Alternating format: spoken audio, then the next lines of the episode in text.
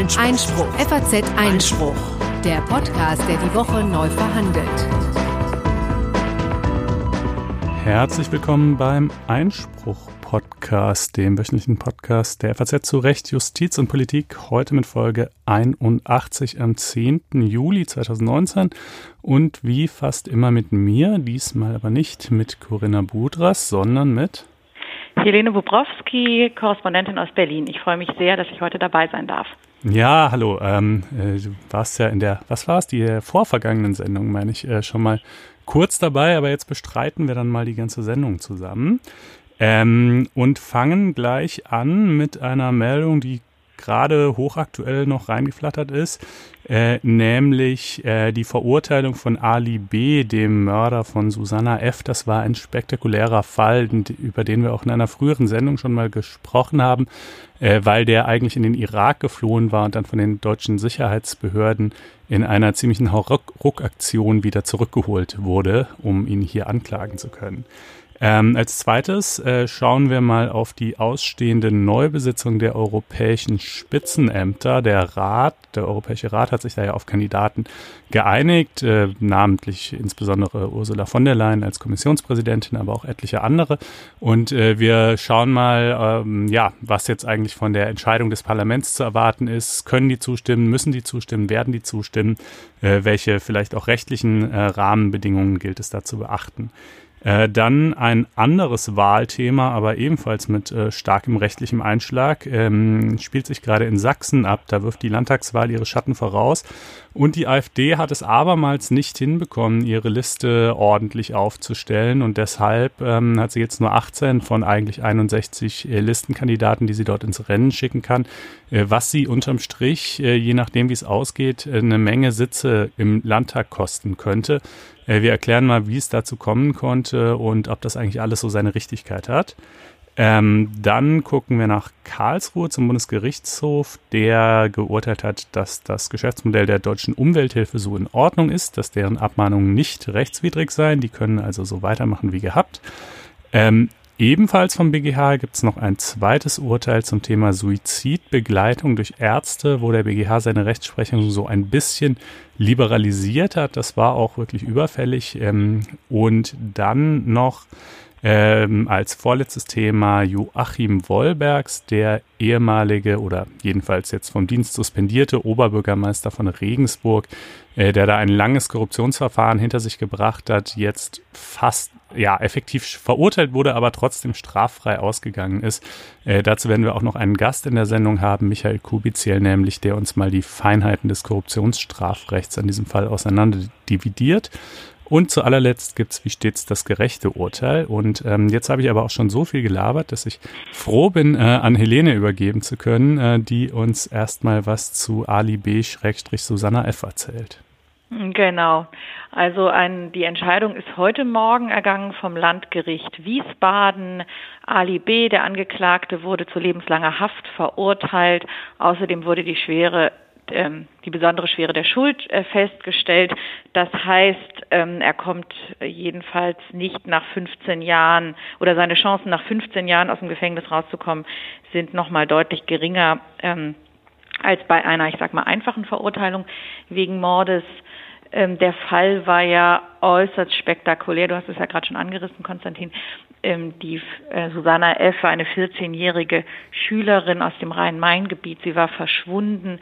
Tage später fand man sie aufgrund eines Zeugenhinweises in der Nähe von Bahngleisen in einem Erdloch verscharrt und mit Ästen bedeckt. Also der ganze Fall erregte natürlich die Öffentlichkeit, weil er so furchtbar war, weil außerdem der Beschuldigte dann ein Asylbewerber war, was natürlich die Emotionen noch mal höher kochen ließ.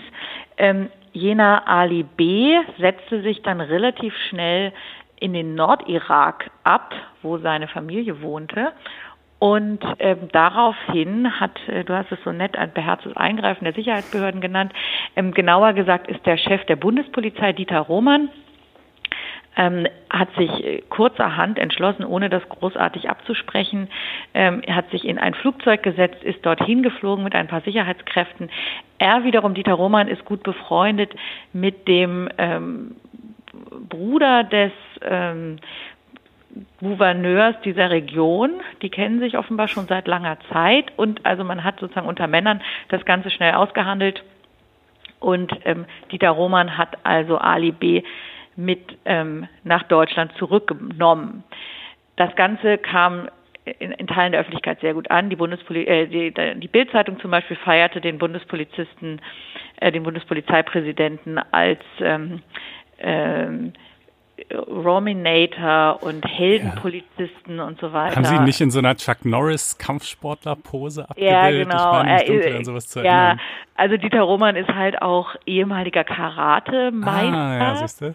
Und genau, und dann wurde er halt in seiner ähm, Uni, also in seinem Anzug da gezeigt, in seinem Karate-Gi, wenn ich ah, das richtig ja. spreche. Ähm, und also es war alles dann wiederum Bisschen auch schräg, sehr spektakulär, ja. auch ehrlich gesagt ein bisschen schräg. Das brachte auch die Bundesregierung in ziemlichen ähm, Erklär in ziemliche Erklärungsnot. Das Ganze ist jetzt ein Jahr her. Ähm, damals ging es um die Frage, durfte der das eigentlich so ohne weiteres? Dagegen sprechen ja so ein paar Punkte. Zum einen, ähm, dass man eben äh, dass eigentlich die, die Bundesregierung mit der Regierung in Bagdad solche Sachen verhandelt und nicht irgendwie mit den, mit der kurdischen ähm, Provinz im Norden. Zum anderen ähm, ist auch die Frage, ob eigentlich deutsche Polizeikräfte einfach so in ein Hoheitsgebiet eines anderen Staates einreisen können und dort Befugnisse ausüben. Das Ganze wurde dann auf verschiedene Art und Weise versucht, ähm, rechtlich in irgendwie eine Begründung zu fassen, die auch dann von Tag zu Tag leicht variierte, weil scheibchenweise immer rauskam, erst hieß es, Dieter Roman hat das Flugzeug nicht verlassen, dann hieß er, ah, ja, er war doch auf irakischem Boden. Ähm, die, die, die offizielle ähm, der offizielle, die offizielle Erklärung des BMI, des Bundesinnenministeriums, war dann, er, er, der Staat Irak habe Ali B. abgeschoben nach Deutschland und die Bundespolizei habe ihn nur entgegengenommen, wofür sie auch zuständig sind. Mhm. So. Ähm, da sind ehrlich gesagt noch so einige Fragen offen geblieben, ob das so einfach so geht.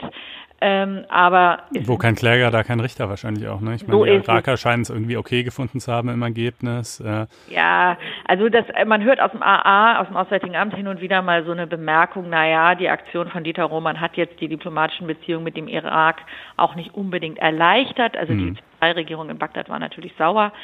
Ähm, so, aber am Ende war überwog dann doch ähm, die ähm, Freude darüber, dass Ali B. also sich nicht einfach so dem deutschen Strafverfahren hat entziehen können und heute hat er nun ja auch tatsächlich die Rechnung dafür bekommen. Man könnte ja drüber nachdenken, ob dieses ähm, Eingreifen des deutschen der deutschen Sicherheitsbehörden im Ausland eigentlich ein Verfahrenshindernis ist. Mhm. Damit hat sich unsere Kollegin Marlene Grunert mal vor im vergangenen Jahr schon beschäftigt und hat mit Völkerrechtlern über dieses Thema gesprochen und ähm, kam also zum Ergebnis, hat den völkerrechtlichen Grundsatz rausge, äh, rausgegraben, der heißt Male captus bene detentus, frei übersetzt mit schlecht gefangen, gut gehalten. Das heißt eben, dass die rechtswidrige Ergreifung eines Staatsangehörigen nicht dazu führt, dass der sozusagen entführende Staat, wenn man das so sagen will, den Strafanspruch verwirkt. Mhm. Sprich, es gibt kein Verfahrenshindernis dadurch, selbst wenn man denjenigen, den man vor Gericht bringen wird, aus einem anderen Staat entführt. Ja, das gibt mir äh, Gelegenheit zu einem doppelten Hinweis. Erstens nämlich auf Folge Nummer 30 dieses Podcasts, wo wir das äh, seinerzeit auch schon mal besprochen haben und äh, zweitens auf den besagten Beitrag von der Kollegin Grunert, äh, den wir in die Show Notes packen und der wo wohl erschienen ist, genau auf Einspruch ist er erschienen, wo auch sonst. Und ähm, das wiederum gibt mir Gelegenheit, euch doch mal wieder darauf hinzuweisen, äh, dass ihr sehr gerne auf faz.net-einspruch testen, ein Wort alles zusammengeschrieben, gehen könnt und euch dort ein vierwöchiges kostenloses Probeabo klicken. Das lohnt sich ohnehin und jetzt nochmal ganz besonders, äh, da wir ja seit kurzem, seit äh, drei Wochen sind es jetzt, meine ich, ähm, in der Faznet-Umgebung zu finden sind, äh, was nochmal allerhand ähm, praktische Vorzüge mit sich bringt, was die Aufbereitung der Artikel, die Präsentation und so weiter angeht. Ähm, das habe ich vor ein paar Folgen schon mal ausführlicher geschildert, aber am besten ist ohnehin, ihr äh, macht euch einfach mal einen eigenen Eindruck davon, äh, was ihr, wie gesagt, tun könnt unter faz.net-einspruch testen. Ähm, aber so viel zur Eigenwerbung und vielleicht auch zu diesem Thema. Ähm, ich würde vorschlagen, falls es nichts ganz Wesentliches gibt, was wir jetzt noch vergessen haben sollten, kommen wir ähm, zur EU, oder? Genau, kommen wir zu den Spitzenkandidaten. Das ist ja in allererster Linie, muss man sagen, eine politische Diskussion. Ähm, da geht es hoch her zwischen in Deutschland, aber auch in Europa. Äh, der Streit um das Spitzenkandidatenmodell, die Frage, ob Ursula von der Leyen tatsächlich am kommenden Dienstag, den 16. Juli, zur Kommissionspräsidentin gewählt wird. Ist es vielleicht trotzdem ganz interessant, mal die rechtliche Dimension sich dabei anzuschauen. Bei der Frage, gibt es eigentlich rechtlich so etwas wie ein Spitzenkandidatenmodell? Ähm, in, da lohnt sich ja der Blick immer in die Verträge, genauer gesagt in den EUV. Und dort heißt es in Artikel 17 Absatz 7, der Europäische Rat schlägt dem Europäischen Parlament nach entsprechenden Konsultationen mit qualifizierter Mehrheit einen Kandidaten für das Amt des Präsidenten der Kommission vor. Dabei, und jetzt wird es ähm, wichtig, berücksichtigt er das Ergebnis der Wahlen zum Europäischen Parlament. Berücksichtigt. Berücksichtigt. Das ist so ein tolles Wort. Genau, das sagt halt im Grunde genommen schon aus, dass ähm, er sich mal anguckt, wie hat eigentlich das Europäische Parlament so entschieden. Es ist irgendwie ein Anhaltspunkt unter vielen anderen, könnte man sagen. Mhm. Ähm, es gab mal in dem Ganzen, im Zuge des Vertrags von Lissabon, die Bestrebung, ein justiziables Spitzenkandidatenmodell, also ein verpflichtendes, in, den, in die Verträge reinzuschreiben. Das ist aber gescheitert. Insofern könnte man schon aus dieser historischen Betrachtung sagen, naja, so ganz ernsthaft wollten ähm, die Herren der Verträge, nämlich die Mitgliedstaaten, das Spitzenkandidatenmodell natürlich nicht. Und wen wundert es, das Spitzenkandidatenmodell würde natürlich den, den Einfluss der Staats- und Regierungschefs deutlich vermindern, weil sie dann eben nicht mehr alleine entscheiden können. Das muss man vielleicht mal kurz erklären für alle, die jetzt so im, im Aufbau der europäischen Institutionen nicht ganz drin sind. Der Europäische Rat ist quasi das Gremium, in dem die Staats- und Regierungschefs versammelt sind. Äh, das Europäische Parlament hingegen wird gewählt, das haben wir ja gerade gemacht äh, und ist somit, wenn man will, etwas volksnäher oder etwas direkter legitimiert vielleicht. Ähm, und äh, ja, der, der Rat eben schlägt einen oder schlägt eine Reihe von Kandidaten für die diversen Spitzenpositionen, also Kommissionschef, Parlamentspräsident, EZB-Chefin, Chef, Schrägstrich Chefin und so weiter vor. Das Parlament, und da, bei diesem Vorschlag berücksichtigt er eben ähm, den, den Willen des Parlaments, aber, aber das heißt nicht, dass er wirklich an diesen Willen gebunden wäre. Ähm, aber umgekehrt, im nächsten Schritt ist das Parlament auch wiederum nicht an den Vorschlag des äh, Rates genau. gebunden, nicht wahr? Das ist nämlich das Interessante. Der folgende Satz lautet dann nämlich in Artikel 17 Absatz 7, das Europäische Parlament wählt diesen Kandidaten mit der Mehrheit seiner Mitglieder. Mhm. So. Ähm, sprich, das letzte Wort hat das Parlament. Sie können aber nicht sagen, wir möchten doch lieber einen anderen Kandidaten oder ähnliches, sondern Sie müssen den über den vorgeschlagenen entscheiden oder nicht entscheiden. Aber Sie mhm. können so lange alle ablehnen, bis äh, der Rat äh, möglicherweise einknickt und dann eben genau. doch die Spitzenkandidaten vorschlägt, äh, die das Parlament eigentlich gerne hätte. Richtig, also es ist halt auch tatsächlich nur One Shot. Also ähm, im nächsten Satz, das lese ich jetzt auch nochmal vor, heißt es nämlich, erhält dieser Kandidat nicht die Mehrheit, so schlägt der Europäische Rat dem Europäischen Parlament innerhalb eines Monats mit qualifizierter Mehrheit einen neuen Kandidaten vor. Also man kann nicht so oft Ursula von der Leyen antreten lassen, bis sie vielleicht doch ähm, eine Mehrheit im Europäischen Parlament bekommt, sondern entweder am nächsten Dienstag bekommt sie die Mehrheit, dann ist sie gewählt, oder sie bekommt sie nicht, dann ist sie raus. Mhm. Ähm, das gibt es, ist ja in Deutschland durchaus anders. Wir erinnern uns an die Fälle, in denen Heide Simonis, glaube ich, dreimal angetreten ist in Schleswig-Holstein um Ministerpräsidentin zu werden und ähnliches. So ist es in Europa nicht. Deshalb steht Ursula von der Leyen jetzt ja auch unter großem Druck, tingelt durch alle Fraktionen. Das EP stellt sich dort vor. Heute Nachmittag hat sie eine Anhörung bei den Grünen, die auch öffentlich ähm, im Livestream Internet übertragen wird. Also sie steht unter ziemlichem Druck, weil einige Teile des Parlaments jedenfalls schon sehr verärgert sind, dass man die Spitzenkandidaten einfach so übergangen hat im Europäischen Rat. Und ich habe da auch ähm, einiges Verständnis dafür, dass man sich darüber ärgern kann. Zum Beispiel anstelle von Manfred Weber von der CSU, der Spitzenkandidat der Europäischen Volkspartei EVP, der mit großem ähm, Bromborium im vergangenen Winter zum Spitzenkandidaten auserkoren wurde. Alle flogen nach Helsinki, um ihn dort zu küren und so weiter und so weiter. Und ähm, dann tingelte er durch die Lande, ließ sich beschimpfen, musste sich Debatten stellen und so. Und am Ende heißt es dann, tut uns leid, ähm, Sie bleiben jetzt doch Fraktionsvorsitzender, was Sie vorher auch schon gewesen sind. Mm, das ist schon bitter und schwächt natürlich auch insgesamt ähm, den Einfluss des Parlaments, muss man sagen, beschädigt auch ein bisschen die ähm, letztlich das Wahlverfahren. Manche sagen, würde Wähler frustrieren, würde die Europa Skeptiker noch weiter nach oben spülen, weil die dann wieder sagen können, seht ihr, die machen doch sowieso in ihren Hinterzimmern, was sie wollen und was das, wie das Volk in den Wahlen entschieden hat, ist doch eigentlich den Staats- und Regierungschefs egal. Also die EU wird dargestellt als komplett antidemokratische ähm, Institution oder äh, Organisation, was sie natürlich nicht ist. Ja. ja. ja, also wir haben, wir haben ja jetzt gerade erstmal so ein bisschen den rechtlichen Rahmen abgesteckt und gesehen, naja, letztlich äh, muss in irgendeiner Form ein Kompromiss gefunden werden. Das, was da im europäischen Vertrag drin steht, wurde auch so ein bisschen als mit dem Wort Formelkompromiss bezeichnet, äh, weil dieses Wort berücksichtigt eben alles und nichts heißen kann. Ähm, die politische Bewertung hast du jetzt gerade schon angeschnitten. Ähm, da würde mich aber schon nochmal interessieren, also äh, was du so von den diversen Argumenten hältst, die da irgendwie im Raum kursieren. Also einerseits zum Beispiel die Behauptung, das Spitzenkandidatenmodell äh, würde quasi die Identifikation der Wähler mit der europäischen Politik stärken. Ich meine, das mag ja vielleicht noch angehen, würde ich jetzt mal denken, wenn man Deutscher ist und wenn es Manfred Weber geworden wäre, meinetwegen, weil dann ist es jedenfalls ein Deutscher, wobei ehrlich gesagt, ähm, also vor seiner äh, bevor er auserkoren wurde als Spitzenkandidat, weiß ich ehrlich gesagt auch nicht, wie viele Deutsche Manfred mhm. Weber überhaupt kannten, ja.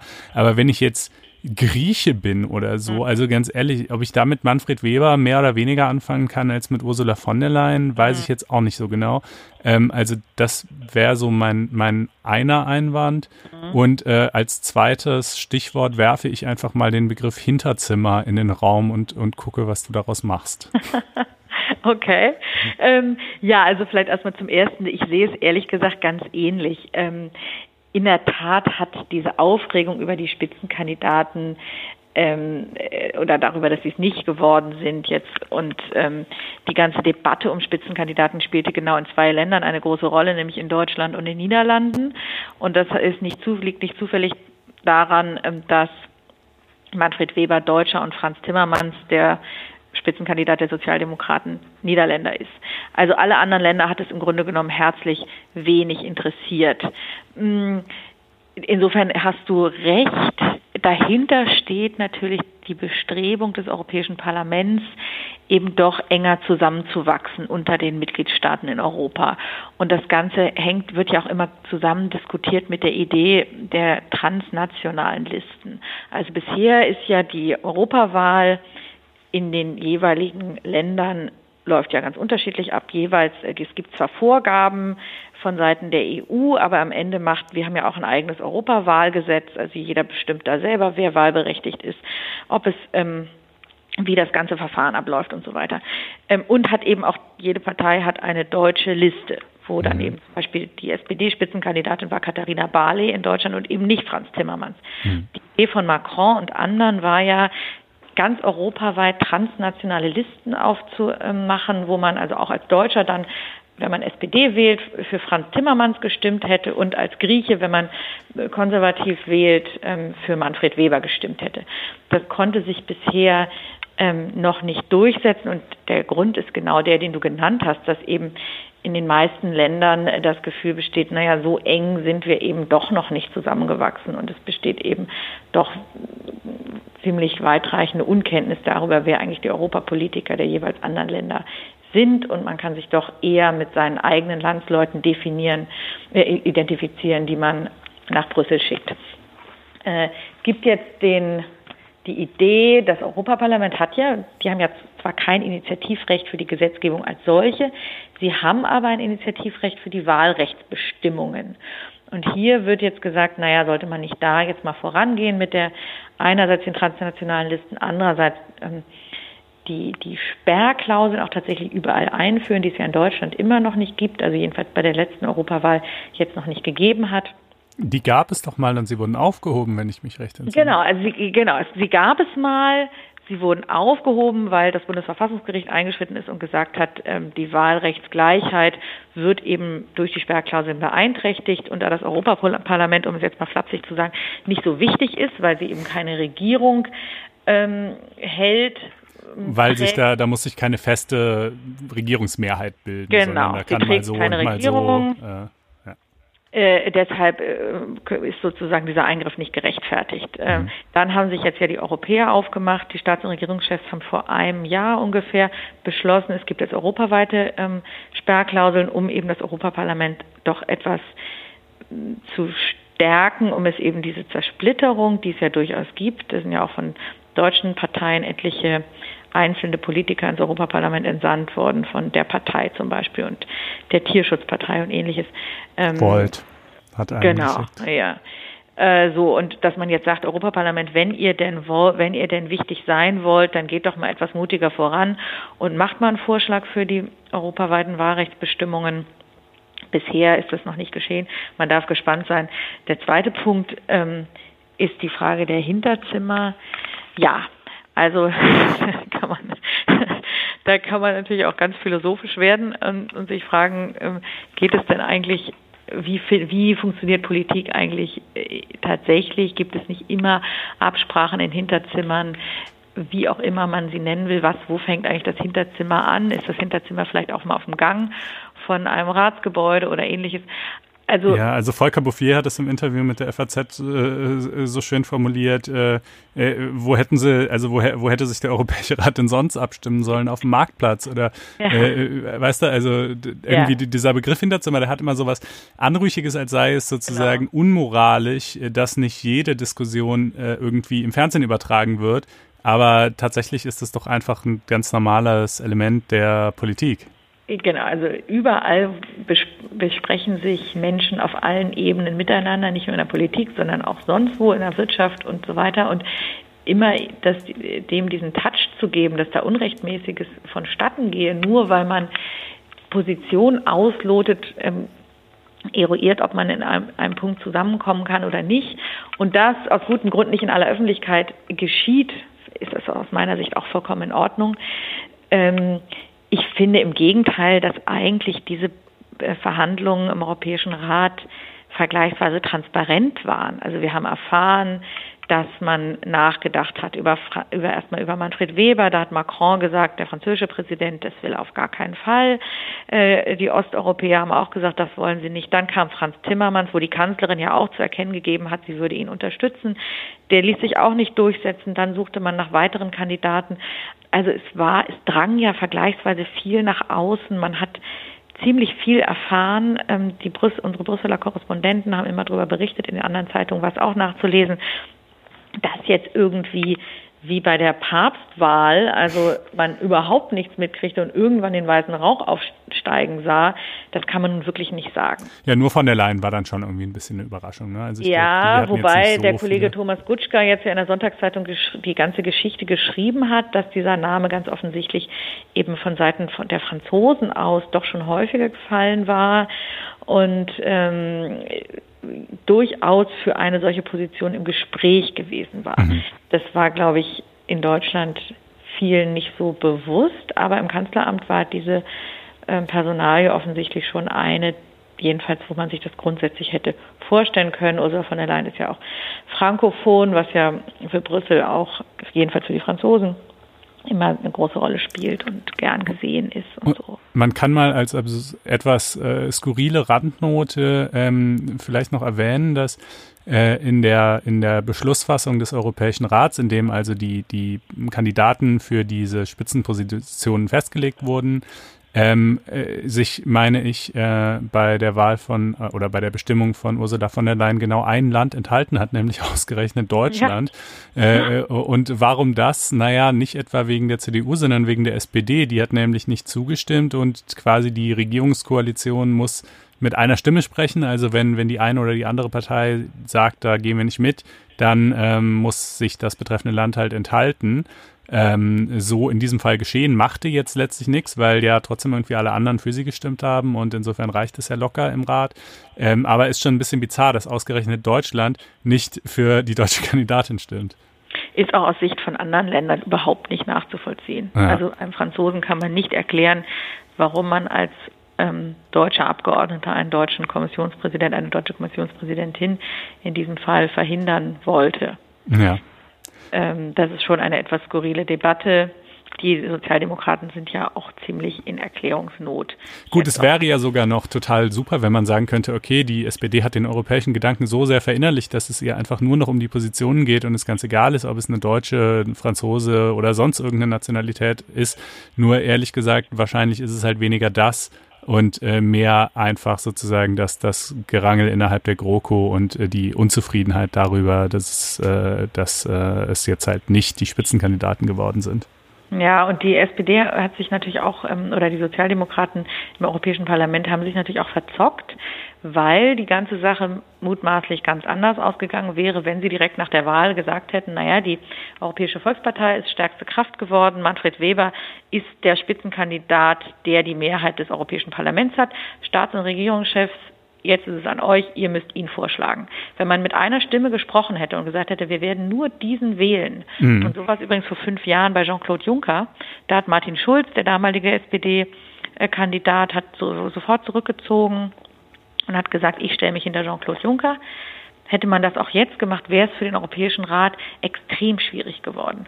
Man hat es ihm jetzt sehr leicht gemacht zu sagen, das Europäische Parlament weiß selber nicht, was es will. Die haben unterschiedliche Kandidaten, können sich auf keinen Kandidaten einigen. Da hatten natürlich auch die Staats- und Regierungschefs freie Hand. Ja, ja, das ist eben, wie soll man es berücksichtigen, wenn äh, es äh, sowieso keine klare Meinung im Parlament gibt. Ähm, da könnte man dann ja auch fast sagen, es ist dann irgendwie diplomatisch einfach keinen äh, der beiden oder drei, wenn man vielleicht Frau Vestager noch äh, mitrechnen möchte, die ja auch im Gespräch war, äh. Ja. Gut, also jedenfalls, ähm, kommende Woche Dienstag äh, ist dann der große Showdown. Ähm, das Europäische Parlament stimmt zu oder stimmt auch nicht zu.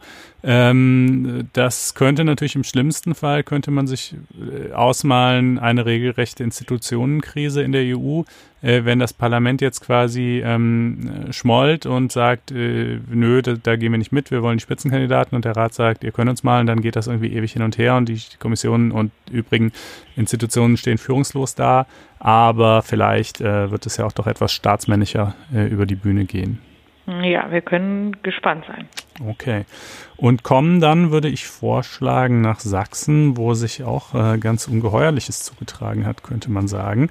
Äh, und zwar wird er ja am 1. September gewählt. Und äh, die Parteien mussten bis, ich habe das exakte Datum nicht im Kopf, äh, ich glaube Anfang Juli, so in etwa 5. Juli, so um den Dreh herum, äh, dem Landeswahlausschuss ihre Listen vorlegen. Ja, ähm, also die Listen, das kennt man ja äh, das ist quasi ähm, eine, eine Partei erhält so und so viele Sitze im Landesparlament und die werden dann erstmal mit denjenigen ähm, Politikern der Partei bestückt, die äh, in, den, in den Direktwahl, bei der Direktwahl gewonnen haben und dann werden sie mit der Liste eben aufgefüllt. Und ähm, je nachdem, wie viele Stimmen man in der Direktwahl gewinnt, äh, kommen dann halt sehr viele oder auch sehr wenige Listenkandidaten noch zum Zug anschließend. Ähm, und die AfD, äh, da gab es nun also so eine kleine Besonderheit. Die hat nämlich ihre, ihre Liste, also die Auf, die Zusammenstellung ihrer Liste in zwei separaten Terminen vollzogen. Beim ersten Termin hat sie insgesamt 18 Kandidaten aufgestellt und ähm, beim zweiten Termin dann nochmal ähm, 42, sodass es insgesamt 61 waren, wenn ich mich jetzt nicht verrechnet habe. Doch habe ich aber, das kommt ja gar nicht hin. Also es waren jedenfalls insgesamt 61. Ähm, und äh, nun muss aber, bevor es dann tatsächlich zur Wahl kommt, äh, der sogenannte Landeswahlausschuss, das ist eben ein Gremium, das in diesem Prozess eingespannt ist, äh, sich erstmal die Listen aller Parteien anschauen und gucken, ob die ordentlich zustande gekommen sind. Und äh, da sagt der Landeswahlausschuss, nein, sind sie im Fall der AfD nicht. Denn ähm, es sei zwar vielleicht prinzipiell irgendwie schon möglich, äh, diese, diese, ähm, dieses Nominierungsverfahren zu unterbrechen und zu einem späteren Zeitpunkt fortzusetzen, aber hier seien gleich mehrere Fehler passiert. Nämlich erstens hätte die AfD bei dem zweiten Tag, ähm, wo sie also Platz 19 bis 61 besetzt hat, einen äh, anderen Versammlungsleiter gehabt als beim ersten Tag. Ähm, das ginge schon mal nicht an. Und außerdem zweitens hätte sie ab dem Listenplatz Nummer 30, also im Zuge des zweiten äh, Besetzungstages, ähm, auch ein anderes Wahlverfahren zur Anwendung gebracht, nämlich die Blockwahl, bei der dann äh, die Kandidaten blockweise und nicht mehr über jeden einzelnen ähm, abgestimmt wird. Und äh, diese beiden Dinge würden also dazu führen, dass äh, eben diese, diese alle Listenplätze jenseits von Platz 18 äh, unwirksam seien und die AfD nur eine Liste mit 18 Kandidaten hat. Ähm, ist das praktisch relevant? Ja, vielleicht schon. Denn ähm, Umfragen sehen die AfD so bei 25, 26 Prozent ähm, der Zweitstimmen in Sachsen. Ähm, rechnen wir mal mit 25 Prozent, das ist äh, einfach zu rechnen. Im Sachs sächsischen Landtag gibt es 120 Sitze. Äh, 25 Prozent davon wären also 30 Sitze. Über ihre Liste könnte sie jetzt aber nur 18 Sitze besetzen, die AfD, weil sie ja eben quasi nur insoweit ihre Liste überhaupt zugelassen wurde mit 18 Personen. Äh, das heißt, sie müsste elf ähm, Direktwahlbezirke, äh, zwölf meine ich natürlich, zwölf Direktwahlbezirke gewinnen in diesem Rechenbeispiel, um dann auf 30 Sitze zu kommen.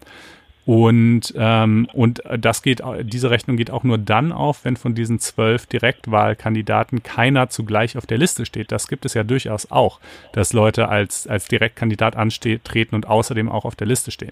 Ähm, es kann also, je nachdem, wie es ausgeht, äh, durchaus dazu kommen, dass die AfD letztlich spürbar weniger Kandidaten in den Landtag entsenden kann, als ihr eigentlich nach dem Zweitstimmenergebnis zustünden. Und äh, ja, da fragt man sich natürlich so ein bisschen, kann das wirklich richtig sein?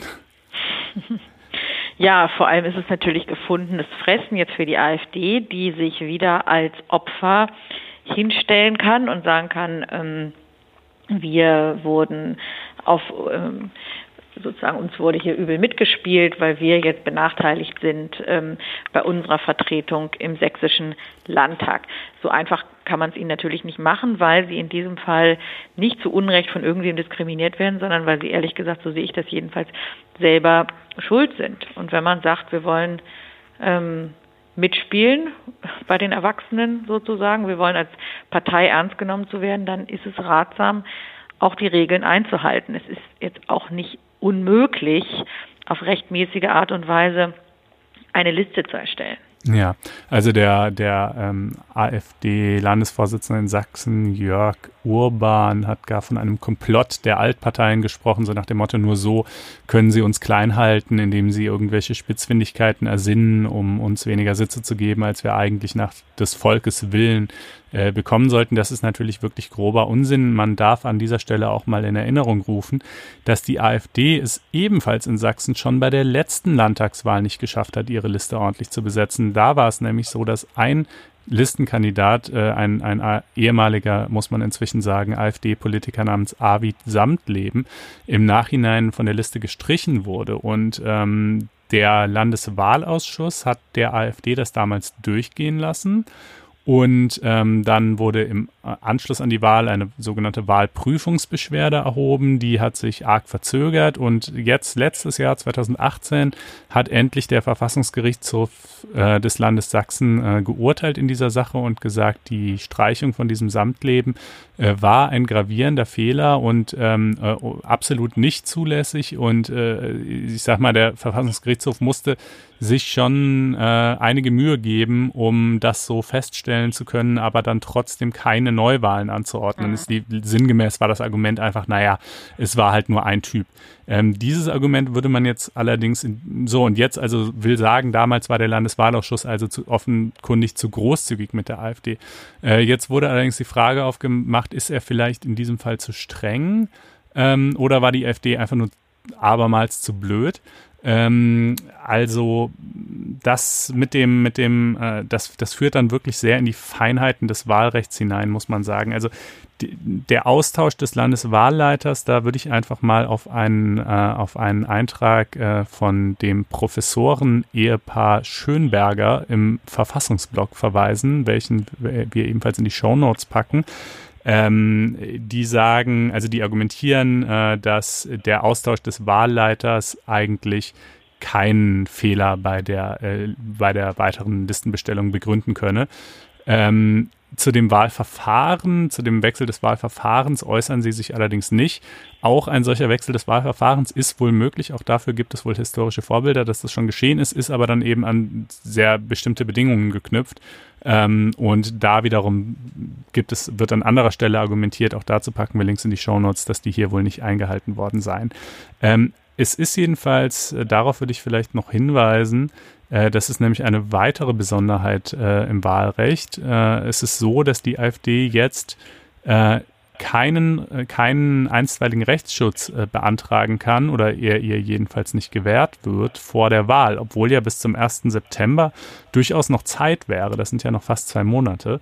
Ähm, das ist im Wahlrecht durchaus so beabsichtigt, weil man nicht möchte, dass Parteien oder gar einzelne Kandidaten äh, die Wahl gewissermaßen sabotieren, indem sie ähm, nach Einreichung der Listen, aber vor Durchführung der Wahl äh, mit allen möglichen ähm, Beschwerden anrücken, die dann letztlich den, den, die termingemäße Durchführung der Wahl unmöglich machen.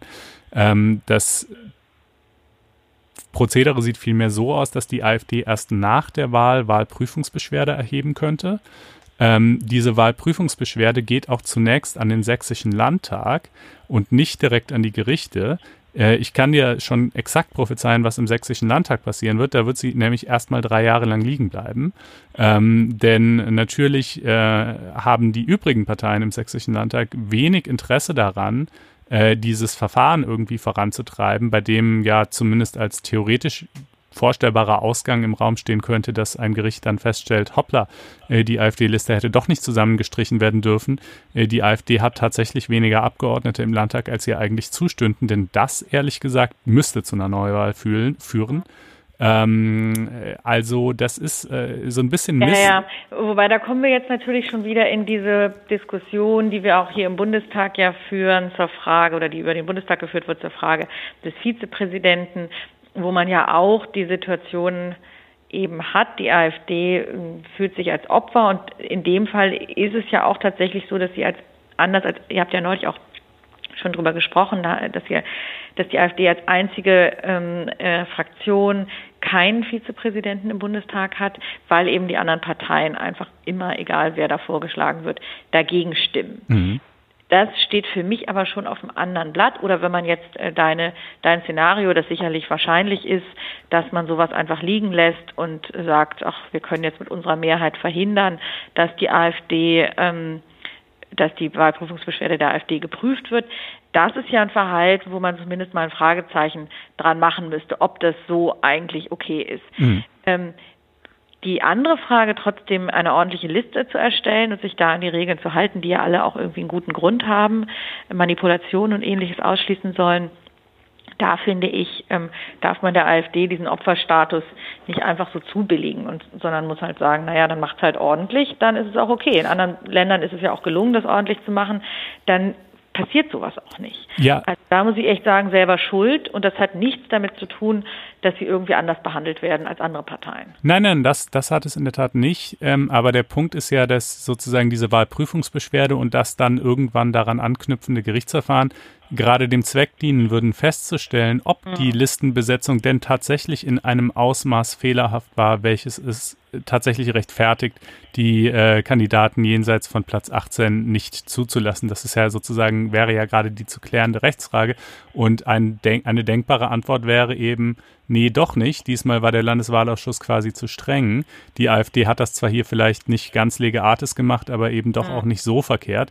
Ähm, das, wie gesagt, das will ich nicht abschließend beurteilen. Ähm, zu dem Ausschluss des Landes, zu, zu dem Wechsel des Wahlleiters finde ich relativ schlüssig argumentiert im Verfassungsblock, dass das keinen Ablehnungsgrund darstellen sollte, aber das ist wie gesagt auch nicht der einzige Grund, den der Landeswahlausschuss hier angeführt hat. Und dem Landeswahlausschuss übrigens muss man natürlich auch wieder zugutehalten, der ist in between a rock and a hard place.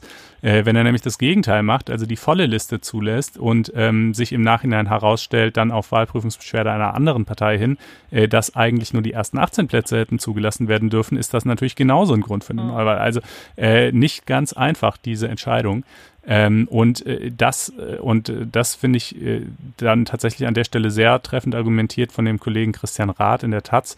Äh, das müsste, das spricht einfach geradezu in schreiender Weise danach, in diesem Fall von dem Prinzip abzusehen, dass es keinen einstweiligen Rechtsschutz vor der Wahl geben kann. Denn dieses Prinzip soll, wie gesagt, Sabotage verhindern und so weiter, ist okay, mag im Abstrakt Sinn ergeben, aber hier sehe ich jetzt weniger das Risiko irgendwie einer Sabotage und mehr das Risiko einfach einer klaffenden Rechtsunsicherheit vor der Wahl, äh, wo es sozusagen im allseitigen Interesse wäre, das geklärt zu haben, die auch die ganze Struktur der Wahl verändert, weil die AfD jetzt natürlich auf einen totalen Erststimmenwahlkampf geht und sagt, wir müssen jetzt möglichst viele Direktstimmen, Direktkandidaturen gewinnen ähm, damit uns das nicht so schadet mit der Liste. Und die ganzen anderen Parteien sagen, okay, wir einigen uns sogar auf quasi, wir schlagen unseren Wählern vor, zum Beispiel die, was weiß ich, die SPD und die Grünen schlagen dann vor, wählt doch lieber den CDU-Direktkandidaten, Hauptsache die AfD kriegt die, halt die Direktkandidatur nicht und so. Also der ganze Charakter der Wahl wird dadurch letztlich verändert. Und äh, da wäre es meines Erachtens wirklich besser, man könnte jetzt in diesem Fall einfach die Gerichte anrufen und das klären lassen, ähm, als dieses, äh, ja, äh, weil, weil, wie gesagt, Sabotage würde ich das jetzt nicht nennen nennen. Es war halt vielleicht irgendwie mhm. nachsichtig, also unaufmerksam von der AfD oder wie auch immer. Mhm. Ja, ja.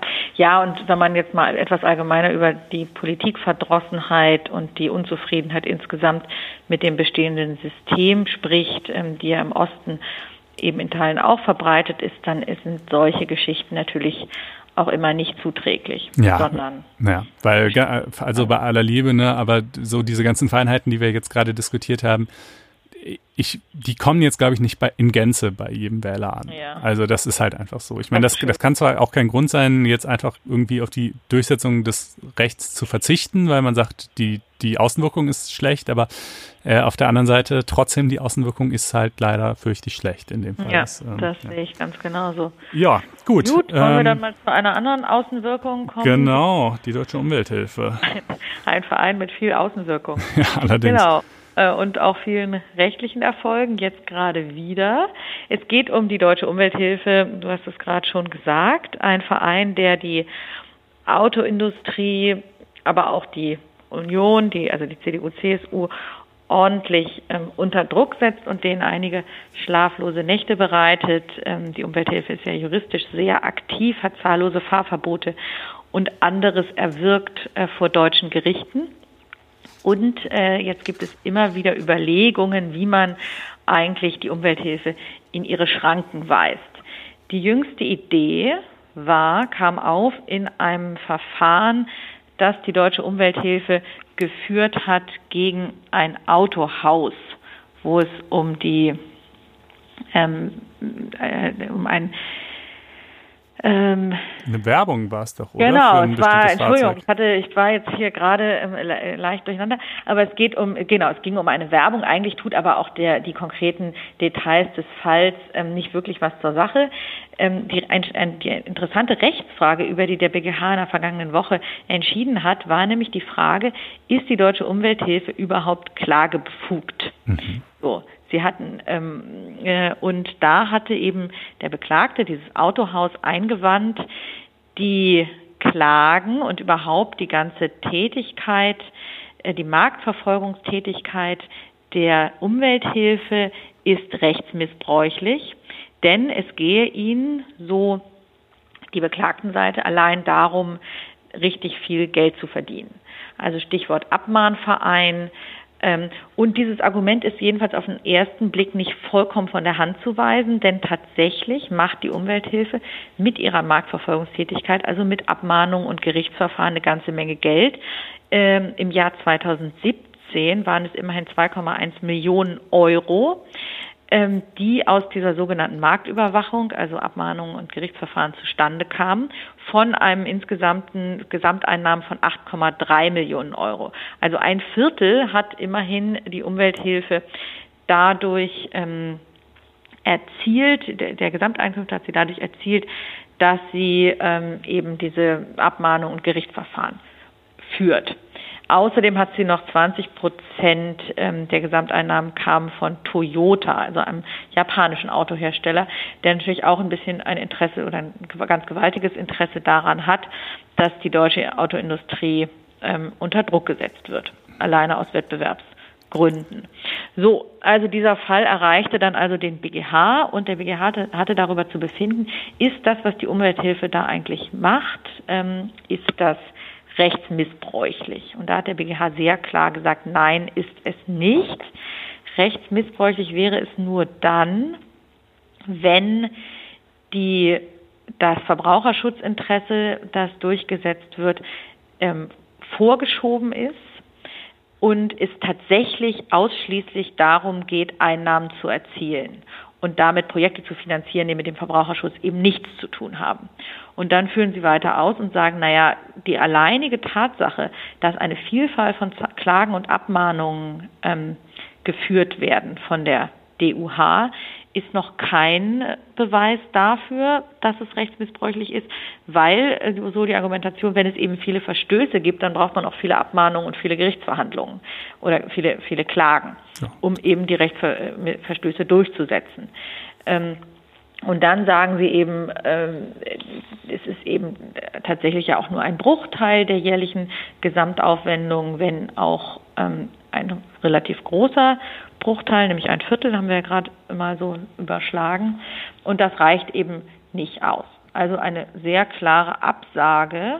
Es ging, glaube ich, auch noch um die Honorare, die sich die, der Vorstand da bezieht, äh, die, glaube ich, schon ordentlich sind, aber, aber dann eben doch auch wieder nicht so enorm, dass der BGH jetzt sagen würde, das spräche irgendwie gegen die Lauterkeit des Vorgehens der. Genau, der das war sozusagen noch so eine Art von Hilfsargumentation gewesen, dass die sagen, naja, eigentlich geht es doch nur darum, der, mm, ihr habt ja so, äh, ähm, ich meine, der DOH hat, meine ich, ungefähr 400 Mitglieder, also es ist ein sehr kleiner Verein und hat aber, wenn ich mich jetzt nicht täusche, etwa 100 ähm, Personen, die für diesen Verein arbeiten. Ja, und da stand also der Vorwurf im Raum, eigentlich geht es euch doch nur um die Versorgung dieser äh, Menschen, also die, ihr arbeitet, damit ihr für die Personalkosten aufkommt. Und deswegen schiebt ihr den Verbraucherschutz vor. In Wirklichkeit wollt ihr aber die Versorgung eurer Mitarbeiter. Mhm. Ähm, und da sagt der BGH, nein, das stimmt eben auch nicht, weil auch nur ein Teil der Einkünfte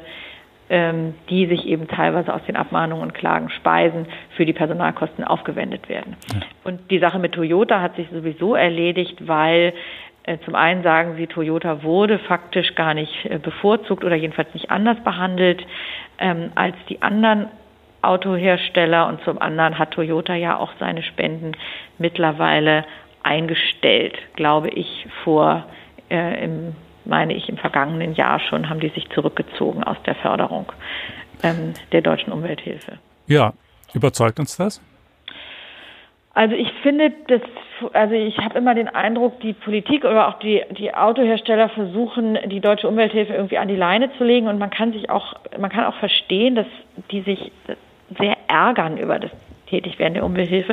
Trotzdem, dann muss man sich halt etwas geschicktere ähm, Argumente ausdenken als dieses. Also Rechtsmissbrauch ist wirklich die ganz große Keule, die Sie da ausgepackt haben.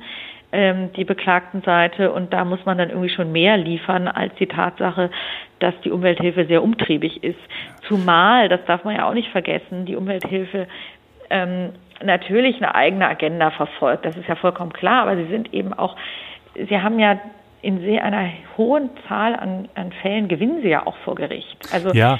Und Wenn es jetzt so wäre, dass Sie jedes Mal ähm, da ähm, äh, klagen und dann sich nicht durchsetzen können, dann könnte man ja sagen, ja, dann lasst doch diese Klagerei, das ist ja wirklich rechtsmissbräuchlich. Aber in einer Vielzahl der Fälle obsiegen sie ja und dann finde ich es wirklich ähm, sehr merkwürdig, da von Rechtsmissbrauch zu sprechen. Und es ist ja eben auch Teil der Konzeption des deutschen Rechts, dass, ähm, dass die Rechtsdurchsetzung in, in ähm, Teilen des Verbraucherschutzrechts und des Umweltschutzes und so weiter durch solche qualifizierten Verbände erledigt werden soll. Man könnte das natürlich theoretisch auch anders ähm, organisieren, alles. Man könnte auch äh, staatliche Stellen einrichten, die ausschließlich dafür zuständig sind, äh, Abmahnungen auszusprechen und Unterlassungsklagen zu erheben und so weiter. Äh, oder das vielleicht auch dann auf verwaltungsrechtlichem Wege mit, mit Bescheiden zu machen oder wie auch immer. Das ist ja alles denkbar, aber es ist halt nicht so, sondern es ist eben äh, durchaus Teil des Konzepts. Das, und das gilt ja auch nicht nur für die deutsche Umwelthilfe, das gilt zum Beispiel im Naturschutz Datenschutz auch für den BUND mhm. und für alle möglichen anderen, äh, dass das eben über diese Vereine gemacht wird und die Deutsche Umwelthilfe, die macht das halt ganz besonders äh, engagiert und mit Nachdruck und natürlich auch teilweise mit einer sehr markigen Rhetorik und so weiter, gar keine Frage. Ähm, äh, aber äh, ich finde auch, letztlich tut sie eigentlich das, wofür sie da ist. Ja, so ist es. Und dann sind eben die anderen gehalten, sich auch an das Recht da sind wir wieder bei dem Punkt von vorhin, sich an das Recht zu halten. Und ähm, in der Tat, also du hast angesprochen, die DUH ist ja als qualifizierte Einrichtung gelistet beim Bundesamt für Justiz nach, dem, nach den Kriterien des Unterlassungsklagengesetzes. Also das ist genau ihre Funktion. Insgesamt in dieser ganzen Debatte um die Umwelthilfe muss man schon sagen, dass es die Gegner der Umwelthilfe äh, so etwas immer etwas hilflos doch dastehen. Der andere Vorschlag, das ist jetzt nur ein ganz kleiner Exkurs, ist ja die Frage der Gemeinnützigkeit, die man der DUH aberkennen will. Das ist ja auch ein ähm, Beschluss gewesen vom CDU-Parteitag vom vergangenen Dezember, äh, dass man halt sagt, ähnlich wie bei Attac, der, äh, der ja tatsächlich vom Bundesfinanzhof äh, die Gemeinnützigkeit aberkannt wurde, will man das eben bei der DUH jetzt auch. Das ist aber hier keinesfalls so einfach, weil die DUH halt dem Umweltschutz verpflichtet ist und die Förderung des Umweltschutzes steht halt ganz klar in den Kriterien von 52 der Abgabenordnung drin und das genau das tun sie eben auch. Und ja, das wird auch nicht mehrheitsfähig sein, äh, den Umweltschutz daraus zu streichen. Also das genau. ganze Gegenteil. Also das ist eben das doch sehr anders gelagert als bei Attac die ja nicht, die sich ja meine ich nur auf ähm, die, die, wie war das nochmal, die Förderung der Bildung im Volksbildung, Allgemeinen. genau. Die hatten eben keinen, keinen, weil die so breit aufgestellt sind, sich zu allem Möglichen äußern konnten, die sich nicht so auf einen handfesten Zweck berufen, wie die DUH das kann mit dem Umweltschutz, sondern mussten so auf dieses Auffangkriterium Volksbildung zurückgreifen und das wiederum ging dann aber auch nicht, weil sie halt weniger Bildung vermitteln als vielmehr einfach sozusagen Ideologie verzapfen. Genau, und bei der DOH, die machen halt ihren Job sehr energisch, wahrscheinlich sehr nervig aus Sicht der Autoindustrie, aber sie machen ihn halt und setzen das geltende Recht durch und das ist halt dann unangenehm, aber das ist so ist unser Rechtssystem. Mhm. Das ist meine Meinung dazu. Ja, ich, wenn man wenn man ihnen ans Leder will, dann muss man das etwas dann, dann muss man sich eben auch an, an das Recht, das es gibt, halten. Und wenn man nichts machen kann, kann man halt nichts machen. Ja. So. Gut. Gut, dann äh, kommen wir doch noch zu einer anderen BGH-Entscheidung. Die versuche ich ein bisschen knapper zu ja. halten. Ähm, ist vor allen Dingen vielleicht auch für alle Examenskandidaten interessant. Und ich weise schon mal ähm, einleitend darauf hin, dass wir auf Einspruch auch einen sehr ausführlichen Text äh, von äh, einem Rechtswissenschaftler haben, der auch in der, bei der Urteilsverkündung mit dabei war. Also für alle, die es ganz genau wissen wollen, die können gerne mal in die Shownotes gucken und natürlich auf faz.net-einspruch testen gehen und sich ein Abo klicken. Ähm, aber trotzdem äh, in ein wenigen Worten, äh, es ging darum, dass zwei Ärzte angeklagt waren, die ähm, Patientinnen bei ihrem Suizid begleitet hatten. Sie haben denen also nicht, sie, sie haben denen nicht irgendwie aktiv ähm, ein, ein Gift äh, verabreicht oder so, sondern die Patientinnen haben das selber genommen und sind dann halt irgendwie in einen erst komatösen Zustand oder ähnliches verfallen und dann letztlich gestorben. Und bei diesem Prozess waren die Ärzte halt dabei und haben sich gekümmert um die und haben halt, nachdem die ohnmächtig geworden sind, auch keine Versuche zu ihrer Rettung unternommen. Ähm, und nun war die Frage, ob sie sich vielleicht dadurch äh, durch eines Totschlags beziehungsweise gar, ähm, ja, also nee, Mord kam ehrlich gesagt natürlich überhaupt nicht in Betracht, ähm, aber ähm, äh, eines Totschlags durch Unterlassen ähm, schuldig gemacht haben könnten. Ähm, normalerweise würde man ja sagen, die haben doch gar nichts getan, die saßen doch nur dabei ähm, dann können sie ja irgendwie auch nicht schuldig sein, aber bekanntlich ähm, auch das bloße Nichthandeln, das Nichtverhindern des Erfolges kann zur Strafbarkeit führen, wenn man eine sogenannte Garantenstellung innehat, also wenn man in besonderer Weise verantwortlich ist für das leibliche Wohl desjenigen, ähm, um den es da geht. Ähm, und hier bei Ärzten neigt man natürlich durchaus dazu, das zu bejahen, weil man sagte, was ist denn der Job eines Arztes, wenn nicht sich um das leibliche Wohl äh, seiner Patienten zu kümmern? Ähm, das wurde hier aber vom BGH verneint. Im einen Fall wurde es schon deshalb verneint, weil dieser Arzt nicht äh, nicht irgendwie der regelmäßig äh, diese Frau betreuende Arzt war, sondern der war von Anfang an nur hinzugezogen worden, um diesen ganzen Prozess zu begleiten, äh, was er dann auch getan hat. In dem anderen Fall ähm, war es etwas schwieriger. Da war es nämlich schon der langjährige Hausarzt, äh, bei dem man also eigentlich sagen müsste, ja, der hat eine Garantenstellung. Aber auch da hat der BGH die Strafbarkeit verneint äh, und gesagt, ähm, naja, also sinngemäß gesagt, äh, aufgrund der, des expliziten Wunsches der Patientin zu sterben, ähm, kann dann quasi keine Pflicht des Arztes äh, sich ergeben, äh, entgegen dieses Wunsches zu handeln. Im Gegenteil, es ist ja jetzt seit einigen Jahren auch äh, so, dass ähm, die Patientenverfügungen unbedingt zu beachten sind und dass, wenn sie nicht beachtet werden, die Patienten, die Ärzte sich auch wiederum strafbar machen können. Also wenn ich jemand gegen seinen Willen behandle, obwohl sich aus der Patientenverfügung ergibt, dass er in dieser Situation gerade nicht behandelt werden will. So, das ist also eine kleine Liberalisierung der Rechtsprechung in diesem Bereich. Ähm, und äh, für alle, die es noch genauer und im Detail wissen wollen, äh, wie gesagt, in den Show Notes findet ihr einen Link auf den betreffenden Text bei Einspruch. Ja, vielleicht kann man noch ergänzend, ähm, du hast es ja im Einstieg gesagt, eben, dass früher die hatte der BGH, es gibt ja diese Entscheidung aus dem Jahr 1984, diese sogenannte Peterle-Entscheidung, wo es eben tatsächlich zu dem sehr merkwürdigen Ergebnis gekommen war, dass ähm, ein Arzt zwar ähm, einen Sterbewunsch, der ernsthaft zum Ausdruck gebracht wird, ähm, dem sozusagen zur Durchsetzung verhelfen darf, weil ja die Beihilfe zur Selbsttötung nicht strafbar ist, weil es schon einer, einer, vorsätzlichen rechtswidrigen Haupttat fehlt. Aber sobald der Patient ins Koma fällt oder den, die, sein Bewusstsein verliert vielmehr, muss der Arzt eben doch tätig werden. Das heißt, mhm. er darf erst bei der ähm, bei der Sterbe, also er darf erst den Sterbewunsch begleiten und muss dann am Ende doch irgendwie den Magen auspumpen oder ähnliche Dinge. So war tatsächlich der Stand bis vor dieser BGH-Entscheidung, der von allen Seiten doch als sehr unbefriedigend angesehen wurde. Interessant ist vielleicht auch in dem Fall, dass man den BGH tatsächlich wohl dazu bringen wollte, seine Rechtsprechung zu ändern, denn dass diese beiden Ärzte, um die es jetzt hier ging, ähm, nicht, sich nicht strafbar gemacht hatten, war sogar die Auffassung, ähm, des Generalbundesanwalts. Stimmt, der, der hat selber auf, auf Freispruch plädiert. Hat selber ne? auf Freispruch plädiert. Und noch ein Hinweis vielleicht auf den, ähm, das ist ein Beitrag in der Zeit Online von der Juraprofessorin Elisa Hoven, die sagt halt zur Frage Garantenstellung, macht sie auch interessante Ausführungen und fragt noch, ob sich nicht auch eine Garantenstellung aus der sogenannten Ingerenz ergeben kann. Das ist ja das pflichtwidrige Vorverhalten, ähm, dass man zum Beispiel, wenn man einen Fahrradfahrer fahrlässig anfährt, ähm, ihn anschließend retten muss. Ist jetzt die Frage, ob sich nicht ein rechtswidriges, ähm, pflichtwidriges Vorverhalten aus Paragraph 217 Strafgesetzbuch ergeben kann, der eben die geschäftsmäßige Suizidförderung unter Strafe stellt. Wurde vergangenes Jahr eingeführt. Und die Frage ist eben, sind Ärzte, die regelmäßig bei der Suizidförderung helfen, ist das eigentlich strafbares Verhalten? Geschäftsmäßig heißt ja auf Wiederholung angelegt. Wenn Ärzte das, es muss nicht unbedingt mit Gewinnerzielungsabsicht sein. Wenn Ärzte das dauerhaft tun, so jedenfalls befürchten ähm, die Ärzte, sind sie selber in der Strafbarkeit drin. Nicht allein deshalb ist ja diese ähm, dieser äh, Straftatbestand nun auch Gegenstand einer Verfassungsbeschwerde, die derzeit noch in Karlsruhe liegt.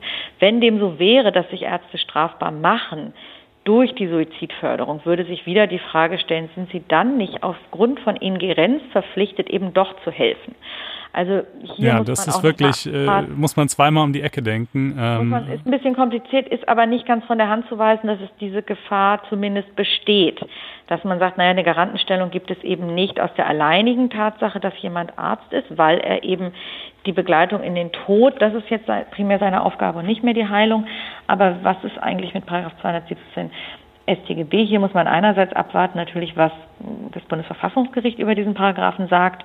Und andererseits muss man, das ist jetzt noch der, was als erstes geschieht, nämlich mal die schriftlichen Urteilsgründe abwarten. Bislang gibt es eine Pressemitteilung und so ist es ja immer, das äh, erleben wir ja oft im, im Einspruch Podcast, dass wir äh, zu einer Zeit über Fälle sprechen, in denen die Urteilsgründe noch nicht vorliegen und man deswegen nur aufgrund der Pressemitteilung eine erste Einschätzung abgeben darf. Ja, äh, in der Tat der Beitrag jedenfalls sehr empfehlenswert, wie überhaupt die Texte von Elisa Hofen, die ja auch zum festen Kreis der Einspruchkolumnisten gehört und uns da auch alle fünf Wochen was schreibt. Äh, hätte sie auch zu diesem Thema, aber da hatten wir leider schon einen Autor.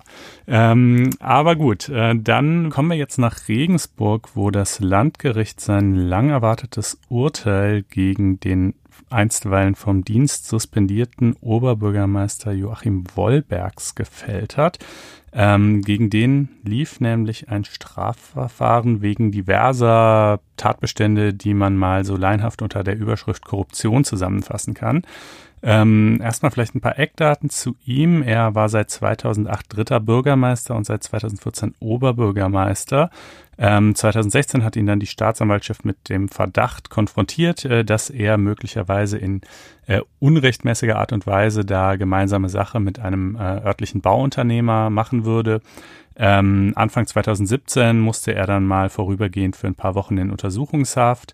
Ähm, und ebenfalls Anfang 2017 wurde er von der Landesanwaltschaft äh, seines Amtes als Oberbürgermeister enthoben. Die Landesanwaltschaft ist quasi sowas wie die rechtliche Vertretung der jeweiligen Länder in, ähm, in äh, Verfahren, die so einen Verwaltungscharakter haben. Ähm, und äh, er ist auch nach wie vor seines Amtes enthoben bis äh, heute. Kann möglicherweise wieder eingesetzt werden oder auch nicht, das äh, wird man sehen.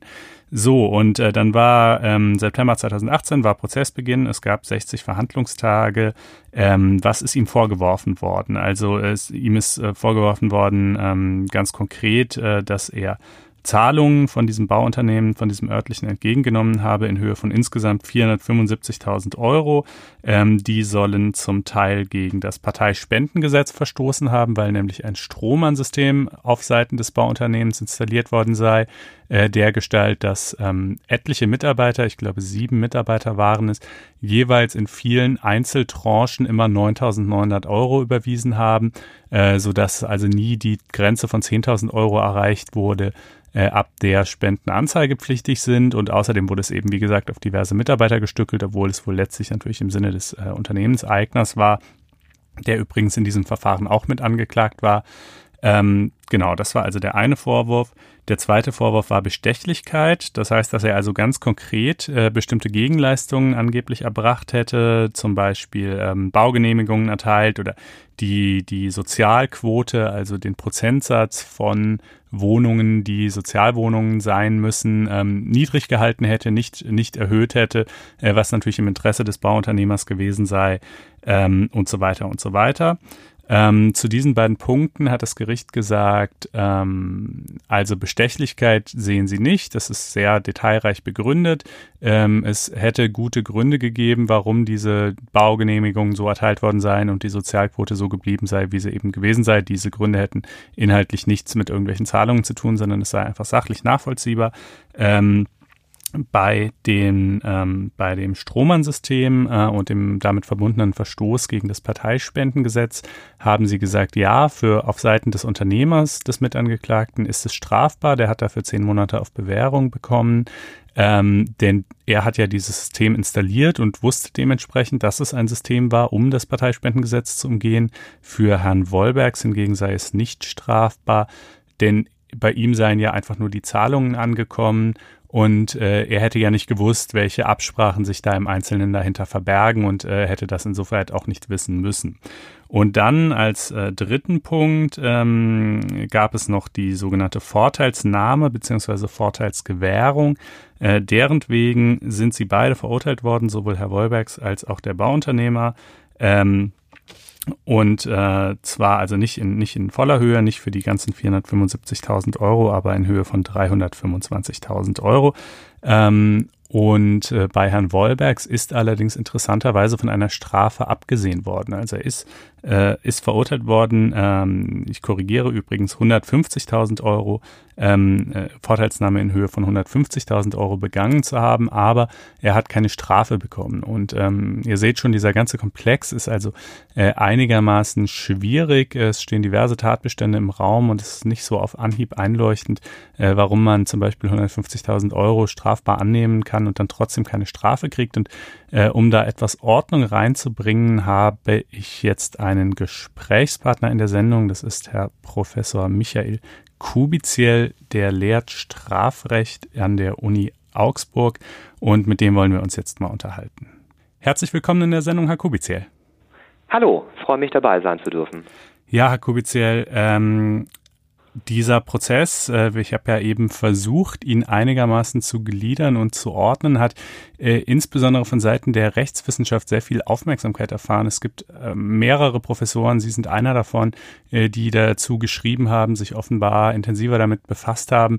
Äh, was ist denn eigentlich überhaupt so spannend an gerade diesem Verfahren? Ja, also zunächst mal trifft natürlich Korruption immer ein Nerv, ein Nerv der Bevölkerung, ein Nerv der Stadtbevölkerung in Regensburg, aber natürlich auch der Wissenschaft. Ähm, die Korruptionsbekämpfung war in den letzten, kann man sagen, zehn Jahren stand im Zentrum der Kriminalpolitik und damit auch in der wissenschaftlichen ähm, Diskussion. Was das Regensburger Verfahren betrifft, äh, da war zunächst einmal ähm, ähm, besonders interessant die geradezu klassische Nähe zwischen ähm, Immobilienwirtschaft und, ähm, und, und, und der ähm, Stadtverwaltung beziehungsweise ähm, Bürgermeister und Bürgermeisterkandidaten. Ähm, das hat es immer mal wieder in Deutschland gegeben. Ähm, und es gab auch schon äh, Entscheidungen des Bundesgerichtshofs dazu zur Abgrenzung einer strafbaren Vorteilsannahme beziehungsweise Gewährung äh, auf der einen Seite und einer straflosen Spende auf der anderen Seite. Und diese Fragen haben sich in etwas unterschiedlicher Gestalt hier nochmal aktualisiert und darin konnte man auch so relativ schön so examensmäßig nacharbeiten, ähm, wann äh, von einer, worin zum Beispiel der Unterschied zwischen einer Bestechung und einer Vorteilsgewährung äh, liegt und was die Voraussetzungen ähm, einer strafbaren Unrechtsvereinbarung in diesen Bereichen sind. Ja, da nehmen Sie direkt meine nächste Frage vorweg. Ähm, denn das Gericht hat hier ja nur die Vorteilsnahme bzw. Vorteilsgewährung bejaht, nicht aber die Bestechlichkeit. Äh, was ist denn der Unterschied? Genau, also der, die Bestechlich, Bestechung, Bestechlichkeit klingt auf den ersten Blick äh, schlimmer für die Angeklagten. Das ist es auch, weil es, wenn Sie so wollen, ein qualifizierter Korruptionstatbestand ist. Diese Tatbestände setzen nicht voraus einen Zusammenhang zwischen einem Vorteil auf der einen Seite und einer ähm, pflichtwidrigen Diensthandlung auf der anderen Seite. Das heißt, der Vorteilsgeber möchte den Amtsträger beeinflussen hinsichtlich einer konkreten Diensthandlung und die muss dann pflichtwidrig sein. In diesem Fall ging es darum, das war ursprünglich angeklagt, eine Grundstücksvergabe an einen bestimmten Bauträger, die so die Anklage nicht hätte ähm, geschehen dürfen. Die Vorteilsannahme bzw. Vorteilsgewährung ist ausgedünnter. Da reicht schon der Zusammenhang ähm, zwischen der Vorteil, dem Vorteil auf der einen Seite und einer abstrakten äh, Dienstausübung. Das muss also nicht konkretisiert sein, ähm, worum es da geht beim Dienst, also keine konkrete Handlung. Und diese Dienstausübung muss auch nicht rechtswidrig äh, erfolgt sein, sondern es soll bereits der Anschein der Käuflichkeit ähm, äh, vermieden werden. Und deswegen ist dieser Tatbestand, der klingt zwar ähm, weicher und weniger kriminell sozusagen, aber für Beschuldigte wesentlich unangenehmer, weil sich der Zusammenhang zwischen einem Vorteil auf der einen Seite und irgendeiner nicht spezifizierten Dienstausübung auf der anderen Seite ähm, wesentlich leichter nachweisen lässt. Mhm. Ja, ich wollte gerade sagen, das klingt fast so, als sei die Vorteilsnahme, Schrägstrich Gewährung, äh, so ein bisschen der Auffangtatbestand, weil man mit der Bestechlichkeit so viele Beweisschwierigkeiten hat. Denn äh, in aller Regel wird es ja so sein, wenn ich einen rechtswidrigen Vorteil gewähre, dann, dann ja nicht nur, damit derjenige abstrakt sein Amt ausübt, das macht er ohnehin äh, irgendwie, sondern natürlich eben schon, weil ich mir irgendwas Konkretes verspreche, was vielleicht die Staatsanwaltschaft aber eben nicht so konkret auch beweisen kann, oder? Ähm, in der Tat kann man sagen, es ist gelegentlich ein Auffangtatbestand, dann, wenn man nicht nachweisen kann, dass man etwas Konkretes äh, beeinflussen wollte, und zwar in rechtswidriger Hinsicht beeinflussen wollte. Aber darüber hinaus wollen diese Tatbestände Vorteilsannahme und Vorteilsgewährung bereits etwas verhindern, ähm, im Vorfeld einer Bestechung, Bestechlichkeit, das sogenannte Anfüttern. Mhm also ver verhindern, ähm, dass ähm, beispielsweise Vertreter der Wirtschaft, der Immobilienwirtschaft, ähm, ähm, ähm, einen Amtsträger, möglicherweise auch einen, einen, einen künftigen Amtsträger, äh, der von einem Amt in das andere wechselt, also vom dritten Oberbürgermeister zum äh, vom dritten Bürgermeister zum Oberbürgermeister, im Vorfeld bereits mit ähm, Spenden oder sonstigen Vorteilen gewissermaßen anfüttert, um sich dann später bei einer konkreten Diensthandlung, um die es dann geht, gar nicht mehr tätig werden zu müssen, weil er dann bereits eine gewisse Grundgewogenheit ähm, äh, ausgelöst hat. Ähm, und auch das als selbstständiges Unrecht wollen eben diese Tatbestände verhindern. Es soll mhm. einfach verhindert werden auf Seiten des Amtsträgers, dass der sein, sein Amt in irgendeiner Weise kommerzialisiert und monetarisiert und auf der Seite des Bribe-Givers, des Vorteilsgebers, eben bereits diese, diese, diese, diese, diese Nähe und Gewogenheit herzustellen. Aber bei dem Anfüttern, äh, das ist ja ein schöner Begriff dafür, ähm, hat das Gericht ja nochmal, wenn ich es recht in Erinnerung habe, eine relativ feingliedrige Differenzierung aufgemacht, äh, nämlich anhand der Frage, ob Herr Wolbergs bei Entgegennahme dieser Vorteile bereits in der Lage gewesen wäre, überhaupt ähm, äh, überhaupt irgendwie auch nur prinzipiell im, im Sinne äh, dieses Bauunternehmers zu handeln oder nicht. Und in seiner Zeit als dritter Bürgermeister äh, konnte er das ja gar nicht, weil, weil Baufragen noch gar nicht in seine Zuständigkeit fielen. Ähm, und wenn ich mich, wenn ich es recht verstanden habe, sind dann doch auch die Vorteile, die in diesem Zeitraum gewährt wurden, nicht strafbar oder wie verhält sich das? In der Tat, ähm, da gibt es eine, wenn Sie wollen, kleine Unsicherheit oder, oder Lücke in der höchstrichterlichen Rechtsprechung, also der des BGHs, ähm, bei der man in die eine oder andere Richtung argumentieren kann. Und das ähm, Landgericht äh, in Regensburg hat hier, ähm, wenn Sie wollen, in die Richtung oder zugunsten der, Ange des, der Angeklagten argumentiert.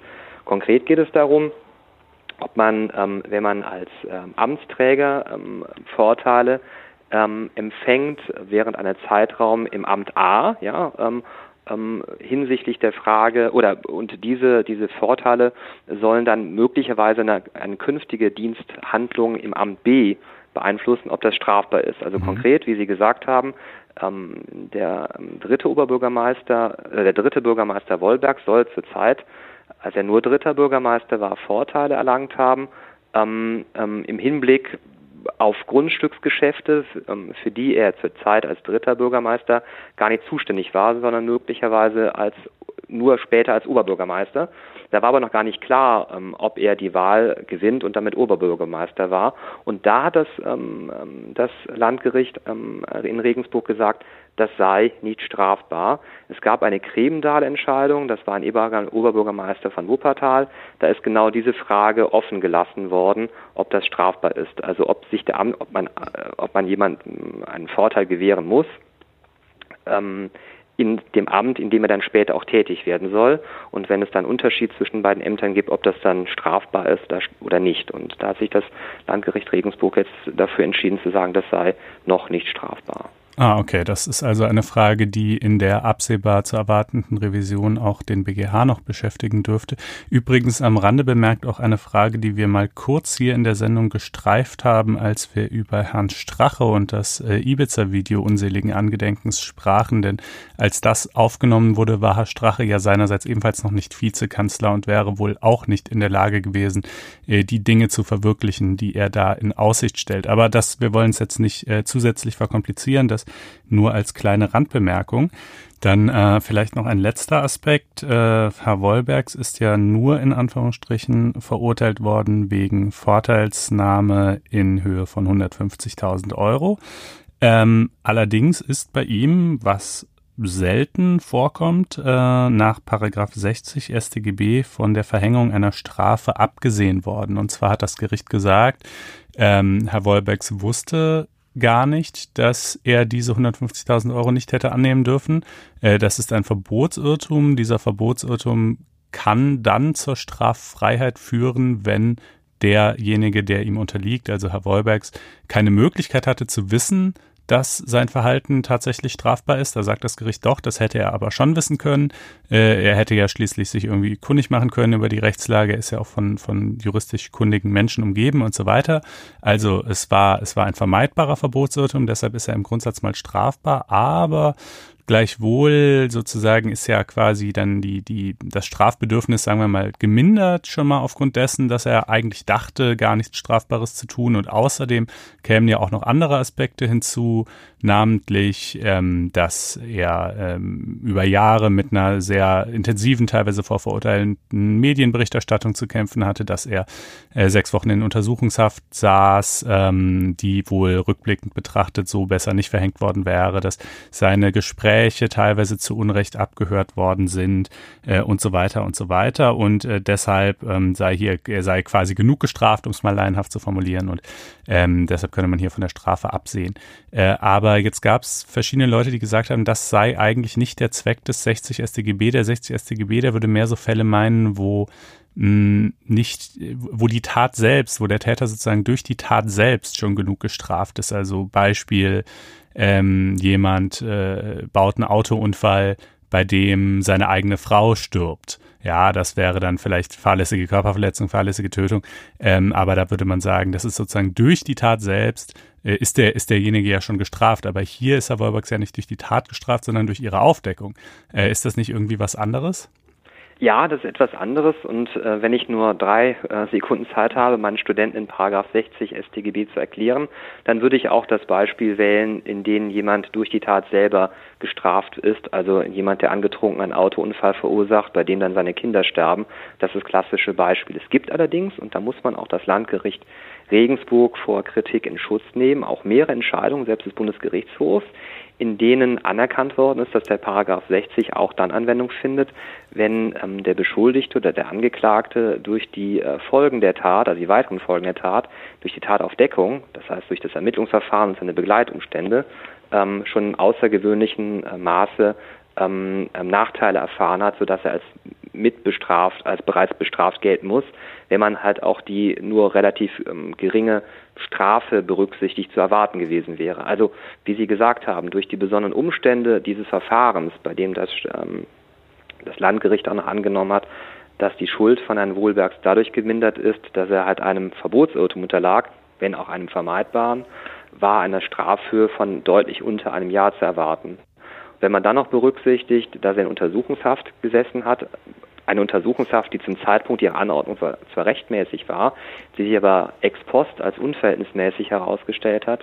Die ganzen Medienberichterstattung und vor allen Dingen, was Sie, ähm, glaube ich, nicht erwähnt haben, dass er beruflich und wirtschaftlich ruiniert ist, denn der Mann hat meines Wissens keinen Berufsabschluss und keinen Studienabschluss, er ist wirklich Berufspolitiker ähm, hat da alles auf seine eine Karte gesetzt, Bürgermeister Oberbürgermeister zu werden und ähm, wird dieses Amt ähm, jedenfalls gegenwärtig nicht ausüben können und äh, es steht ein Stern, ob er nochmal gewählt wird, dann halte ich diese Entscheidung für ähm, wie soll ich sagen, statistisch ungewöhnlich. Viele dieser Fälle sind mir nicht bekannt, aber ähm, im Spektrum dessen, ähm, was ähm, die Rechtsprechung zulässt. Eine andere Frage ist natürlich, wenn ich das noch hinzufügen darf, Signal, das äh, in die Öffentlichkeit sendet und wie die Angeklagten das, den Urteilsspruch jetzt vermarkten. Mhm, nämlich als quasi Freispruch. Quasi Freispruch, nicht? Oder wenn man dann halt auch so die äh, Verschwörungstheorien in die Welt gesetzt werden, die Staatsanwaltschaft sei politisch angeleitet worden, die hätten gar nicht ermittelt werden, dann wie soll ich sagen, kann man das vielleicht kausal auf ein solches Urteil zurückführen, bei dem die breite Bevölkerung halt eben sieht, der Mann wird nicht bestraft. Nun muss man halt klar sagen, ähm, bei solchen Fragen muss sich das Gericht auch freimachen von Erwägungen oder von Überlegungen, ähm, welchen strategischen Gebrauch einzelne Verfahrensbeteiligte in der politischen Diskussion oder gegenüber Medien von einem solchen Urteil machen. Das macht das Urteil nicht falsch, ähm, ähm, sondern ist halt einfach ein strategischer und wirklich auch teilweise verzerrte Darstellung ähm, in den Medien, die von Teilen der Angeklagten ähm, von dem Urteil gemacht, äh, gemacht werden.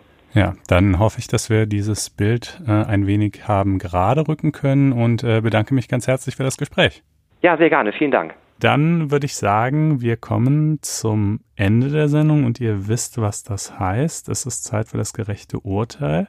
Ähm, das gerechte Urteil äh, spielt diesmal mal wieder in der Welt des Strafvollzugs. Es geht allerdings äh, genau genommen nicht um einen Strafgefangenen, sondern um einen Sicherungsverwahrten. Ähm, das ist natürlich irgendwie ähnlich, aber nicht ganz dasselbe. Sicherungsverwahrung dient eben nicht mehr der Kompensation irgendeines begangenen Unrechts, äh, sondern äh, es ist vielmehr eine Art Sonderopfer, die der Staat dem ähm, Täter abverlangt, dass er auch über das Ausmaß seiner Freiheitsstrafe hinaus trotzdem weiterhin in Unfreiheit leben muss, weil er einfach eine Gefahr für andere darstellt. Ähm, so, und das, äh, dies nun mal so, ähm, man kann aber trotzdem mutmaßen, dass vielleicht diese Entscheidung sich auch auf normale Strafgefangene übertragen lassen könnte. Ähm, wie sieht die Entscheidung jetzt überhaupt aus? Worum ging es? Es ging darum, dass dieser Sicherungsverwahrte gerne äh, Zugang zum Internet haben wollte. Und äh, das weiß vielleicht nicht jeder, äh, aber das äh, hat man in Gefängnissen ganz üblicherweise nicht. Ähm, äh, mit wenigen Ausnahmen. Es gibt so ein Pilotprojekt in Berlin zum Beispiel, wo es gemacht wird. Ähm, aber in aller Regel haben die Gefängnisinsassen keine, keine Computer mit äh, Internetanschluss, ähm, was ich persönlich ehrlich gesagt als ein krasses Unding empfinde. Ähm, ich meine, die haben irgendwie Fernseher, die haben auch irgendwelche Bibliotheken und so gibt's auch. Äh, aber heutzutage, also wenn du mich vor die Wahl stellst, Bibliothek, Fernseher oder Internet, da kann ich dir aber sagen, welches von den dreien ich wählen würde, ja. Ähm, und äh, das ist, ist natürlich so ein bisschen mit äh, ja, was weiß ich, welche Risiken könnten davon ausgehen, wenn sie halt ins Internet kämen. Und das ist sicherlich in, in auch ein nicht ganz von der Hand zu weisendes Argument, gerade wenn jetzt vielleicht jemand wegen irgendwelchen Computerdelikten äh, im Gefängnis sitzt, äh, möchte man dem sicherlich nicht die Möglichkeit geben, äh, von dort aus direkt weiterzumachen. Äh, das ist schon äh, nachvollziehbar, aber der derzeitige Zustand, in dem das wirklich schlechterdings einfach gar nicht angeboten wird äh, in den allermeisten Haftanstalten, der scheint mir doch ein bisschen zu weit zu gehen, weil es gibt ja wohl auch viele, ähm, äh, viele äh, Gefängnisinsassen, wo man sagen könnte, na, also die können ja äh, durchaus äh, irgendwie ins Internet gehen und es stellt jetzt auch keine besondere Gefahr dar. Ähm, deren, vielleicht deren Delinquenz hatte einfach überhaupt nichts mit, mit dem Internet zu tun und deshalb kann man sie da jetzt auch reinlassen. Und ähm, dieser Sicherungsverwahrte hier, der argumentierte eben auch, äh, das sei jetzt nicht nur für seine Unterhaltung oder was auch immer, äh, sondern er möchte halt gerne ähm, sich auf eine berufliche Tätigkeit im Bereich Programmierung, IT vorbereiten für den Fall, dass er mal rauskommt. Das ist ja bei Sicherungsverwahrung nie so ganz klar, ob und wann. Ähm, und äh, dieses Argument lässt sich aber natürlich auch total auf, äh, auf normale ähm, Strafgefangene übertragen, die ja in aller Regel wissen, dass sie halt irgendwann rauskommen werden. Und es ist ja absolut gewünscht und sinnvoll, dass die Leute sich im Gefängnis schon äh, irgendwie vorbereiten auf das, was sie später in der Welt draußen mal machen wollen. Und äh, wenn man jetzt also zum Beispiel dann Programmierer werden will oder vielleicht ja auch schon vorher Programmierer war, aber eben sozusagen auf dem technischen Stand der Dinge bleiben will, äh, dann braucht man natürlich zum Beispiel einen Internetanschluss, um da halt auf dem Laufenden zu bleiben. Und das lässt sich ja natürlich auch auf andere äh, Berufe übertragen, auf manche mehr, auf andere weniger. Ähm, und naja, also long story short, der Verfassungsgerichtshof Sachsen sagt jetzt nicht endgültig ja oder nein, äh, aber er sagt jedenfalls, dass die, äh, dass das äh, die JVA das mal deutlich ähm, umfassender prüfen müsste, als sie es bisher getan hat äh, und nicht einfach pauschal ablehnen könne. Insbesondere eben das Resozialisierungsbedürfnis, Grundrecht auf Informationsfreiheit und so weiter äh, hätten die deutlicher einpreisen müssen. Und ähm, ja, äh, ich wäre auch dazu, das haben wir auf LTO gefunden, äh, packen wir einen Link in die Show Notes. Und ich würde sagen, das ist äh, auf jeden Fall mal das gerechte Urteil und das kann man für mein Empfinden, ich meine, ich bin natürlich auch ein sehr mit dem Internet aufgewachsener Mensch, deshalb geht mir das nah, wenn Leute kein Internet haben. Äh, aber das äh, könnte man, glaube ich, echt auch noch ein bisschen ausweiten, diesen Gedanken. Ja, ich glaube auch, die moderne Bibliothek ist nicht mehr so sehr der Bücherschrank, sondern eben doch jedenfalls auch das Netz. Ja, absolut. Okay. Und eben auch FAZ. Einspruch. Ja, eben, genau. Was sollen die armen Strafgefangenen machen? Die können alle keinen Einspruch lesen. Das ist ja wirklich echt informieren. unmenschlich. Genau. Ähm, okay. Äh, ja, Helene, es äh, war mir ein Fest. Äh, sehr schön, Eine äh, dass du eingesprungen bist. Äh, für euch nochmal der Hinweis, kommende Woche entfällt die Sendung. Da sind nämlich sowohl Corinna als auch ich nicht da. Und in der Woche danach äh, bin ich dann mit dem Hendrik Widowild äh, verabredet, um die Sendung zu machen. Den kennt ihr auch schon aus früheren Folgen, wenn ihr schon ein bisschen länger dabei seid. In diesem Sinne, bleibt uns gewogen, gebt uns gerne Sternchen in dieser lila-weißen Apple Podcasts App, äh, schreibt uns Kommentare unter blogs.faz.net-einspruch und geht auf faz.net-einspruch testen und klickt euch ein Probeabo. Macht's gut und bis dahin. Ciao, ciao. Tschüss, tschüss.